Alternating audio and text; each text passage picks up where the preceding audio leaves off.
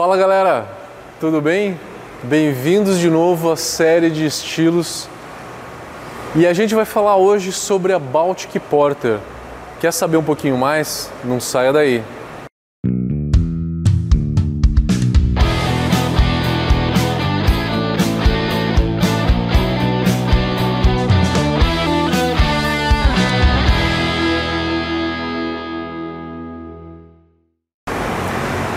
Primeiro vamos contar um pouquinho da história da Baltic Porter, vamos entender as suas origens. Os países bálticos, eles importavam cervejas da Inglaterra e até 1800 e, 1800 e alguma coisa, começo de 1800, aonde que essas importações pararam. E aí eles tiveram que reproduzir esses estilos. E os principais eram Porter e Stout. É lógico que quando eles vão fazer a Porter, eles simplesmente chamam de Porter, não de Baltic Porter. Eles fazem uma Porter e uma Stout com uma graduação alcoólica maior, geralmente de 7 a 10% de álcool. Todos os países bálticos daquela região fazem cervejas muito mais alcoólicas. Isso é uma cultura da cerveja local desses países. Eles produzem cervejas com uma graduação alcoólica sempre maior. E de lá para cá, essas cervejas elas eram originalmente ale, mas aí algumas cervejarias adaptaram as suas receitas e passaram a produzir suas versões com levedura lager. E foi na década de 90, 1990, que se aceitou o estilo Baltic Porter. Então é um estilo que tem 30 anos. Ele é um estilo que Segundo o BJCP, cada país faz uma variação dessa Baltic Porter, umas com um pouquinho mais de corpo, pouquinho menos, pouquinho mais de álcool, menos álcool, pouquinho mais de torra, um pouquinho menos. Mas de uma maneira geral, são cervejas leve, assim como a Porter. Não chegam a ter a intensidade de uma Imperial Stout. Que a Imperial Stout tem uma intensidade de torra e de corpo e de amargor muito maior do que a Baltic Porter. Falando de graduação alcoólica, a Baltic Porter ela é de 6,5 a 9,5% de álcool. Geralmente ela está entre 7 e 8,5% de álcool. A carga de malte dela é similar de uma Porter. Então aqui eu vou falar como se fazer uma porter e também como fazer uma Baltic Porter. A base numa porter ela é Pilsen. Na Baltic Porter a única diferença é essa, é Viena, tá? Porque Viena é a versão lager da Pilsen. Viena talvez seja um malt lager. Pale Ale não se usa tanto em lager, não é que é errado, mas historicamente, tá? Historicamente, Viena é o substituto da, do malt Pilsen. Pilsen, então, ou Viena. O malte Munique para dar uma certa cremosidade, aumentar um pouquinho do corpo. E aí, malte caramelo. Um cristal um pouco mais leve, que nem um cara Red, ou um cristal 50. E um cara Munique. Cara Munique não muito mais do que 7, 8%. 7, diria 6 a 7 no máximo, tá? Para não deixar o corpo dela muito intenso. O malte torrado, malte torrado sem casca, que é para não dar aquele amargor do tanino, da casca, tá? Tanto na Porter quanto na Baltic Porter, malte torrado sem casca. Uma quantidade boa de malte torrado, a gente está falando aí por volta de 8% de malte torrado. Basicamente o carafa, né, que a gente usa para esse tipo de cerveja. Então esse é o malte. A fermentação, muito importante. Hoje, predominantemente se fermenta com levedura lager, mas também é aceita a levedura ale, se essa ale for fermentada em baixa temperatura. Baixa temperatura é por volta de 16 graus. E aí depois você pode subir aos poucos para fazer a parada de diacetil. Se fermentar com lager, fermentar entre 10 e 11 no começo e depois subir para a parada de diacetil lá em 14, 16 graus. Ela precisa de uma maturação no tanque por volta de duas semanas. Ela é uma cerveja bem complexa. No tanque ela matura e na garrafa, depois de envasada, ela também matura. Ela precisa ir de mais ou menos um mês na garrafa para que ela fique redonda, para que ela apure melhor os sabores. Então tem a maturação no tanque quanto na garrafa. Qualquer uma dessas cervejas bem maltadas vão precisar de longas maturações. Elas acabam arredondando. O amargor dessa cerveja ele é um amargor relativamente baixo, de 20 a 40 IBUs. É um amargor apenas para quebrar um pouco do dulçor, para não deixar essa cerveja enjoativa. A mesma finalidade que a gente tem numa Bock e numa Doppelbock. Lúpulo de final de fervura só se for a 10 ou 15 minutos para o final, a zero não porque ela não aceita aroma de lúpulo. Ela é uma cerveja que nessa adição de final de fervura você pode fazer uma adição de 0,8 a 1,2 gramas por litro. Fica legal.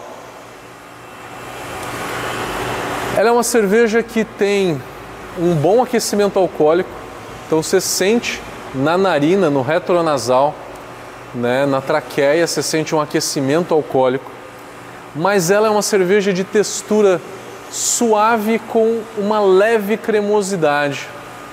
O BJCP fala que facilmente a gente pode ser enganado pelo teor alcoólico.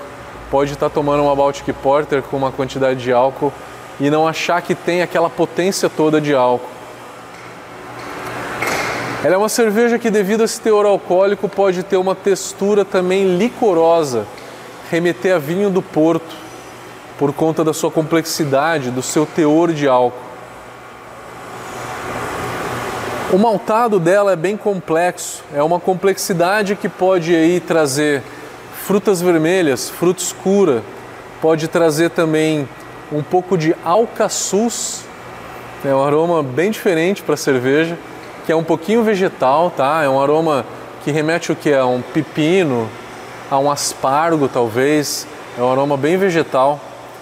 É, que não é tão intenso, mas pode trazer alguma coisa. E o malte torrado também traz um sabor de café, nibs de cacau, é, chocolate amargo, é, nozes das mais variadas. É uma cerveja que vai da coloração âmbar escuro até um marrom escuro, nunca chegando na coloração negra, que é a cor de uma Russian Imperial Stout. A espuma ela tem uma formação mediana e ela tem uma boa retenção, porque essa cerveja ela tem uma grande carga de malte.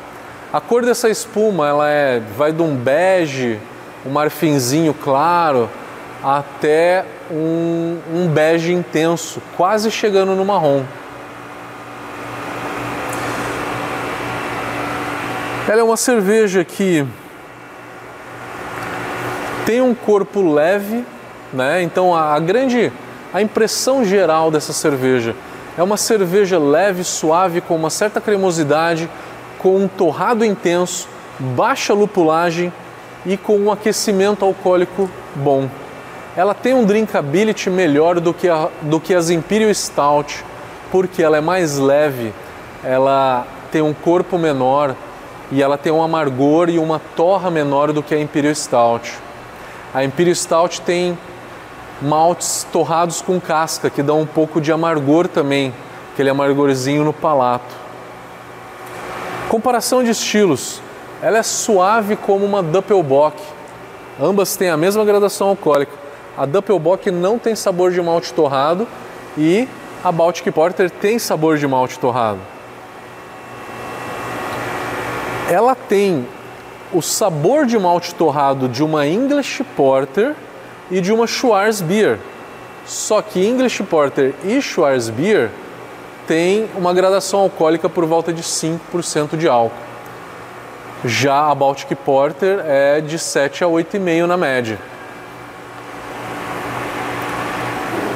Eu já fiz o comparativo com a Imperial Stout. A Imperial Stout tem mais torrado, tem um torrado com aquele amargor da casca, tem um corpo maior e tem um amargor de lúpulo também maior do que a Baltic Porter. Eles comparam também com a Old Ale. A Old Ale tem o aquecimento alcoólico que a Baltic Porter tem. Difícil mesmo é comparar a Baltic Porter com a Imperial Porter. A Imperial Porter, ela tem talvez um torrado mais intenso, um frutado um pouco mais intenso. A levedura Ale da Imperial Porter, como o S04, tá? Que pode trazer um pouco de frutado. A levedura Windsor da Lallemand também traz um pouco de frutado. London Ale traz frutado. Mas a S04 é disparado dessas leveduras a mais frutada, que traz um aroma de levedura que remete a uma fruta vermelha, uma fruta escura. Para mim é muito evidente o S04 trazer aquele aroma de ameixa e uva passa, proveniente da levedura. O malte também pode trazer isso, mas uma Imperial Porter pode ter esse que a mais. Então a Imperial Porter é um pouco mais complexa e talvez ela seja mais complexa em fermentação, trazendo esses toques de fruta escura de fermentação. Deixa eu ver se esqueci alguma coisa. Os lúpulos que se usam são lúpulos continentais, geralmente lúpulos ingleses, mas também são aceitos alguns lúpulos alemães aí também. Uma cerveja maltada vai com um fuggle, que traz um aroma amadeirado, e vai também muito bem com sas, que traz um sabor mais condimentado, especiarias, e também uma cerveja maltada vai bem com lúpulos florais, como Styrian Gold e como Mittelfru. Mas geralmente se usa um lúpulo que dá uma pegada um pouco mais intensa, que seja um Sass, que seja um Fuggle, que seja um Iskent Goldings. Eu acho que é isso, galera. Consegui falar sobre todos os aspectos. Espero que vocês tenham gostado desse vídeo. Se fizerem uma Baltic Porter, por favor, me mande uma garrafa. Valeu, galera. Até o próximo vídeo.